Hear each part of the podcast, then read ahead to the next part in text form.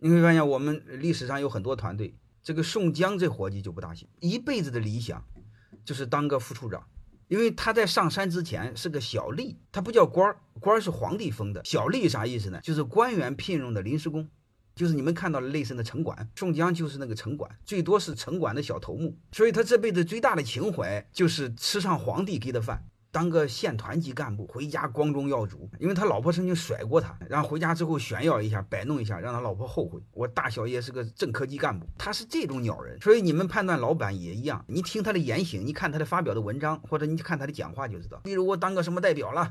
我当个什么委员了，然后我进到多少强了，我今天又和谁谁谁认识了。如果这老板满脑子关注的都是几百强，都是做多大，都是做多少钱，营业收入到多少，这个老板的心理是什么心理？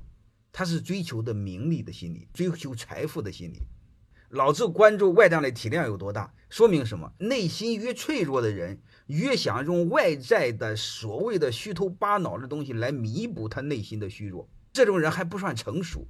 成不了大气候，这种企业一般长不久。如果这个老板像唐僧一样，只求做一个事儿，只求把一个事儿做的尽善尽美，这种人反倒能成大事儿。我建议你们这么判断老板，就是你们不要找宋江这样的老板，你们找唐僧这样的老板。欢迎大家的收听，可以联系助理加入马老师学习交流群：幺五六五零二二二零九零。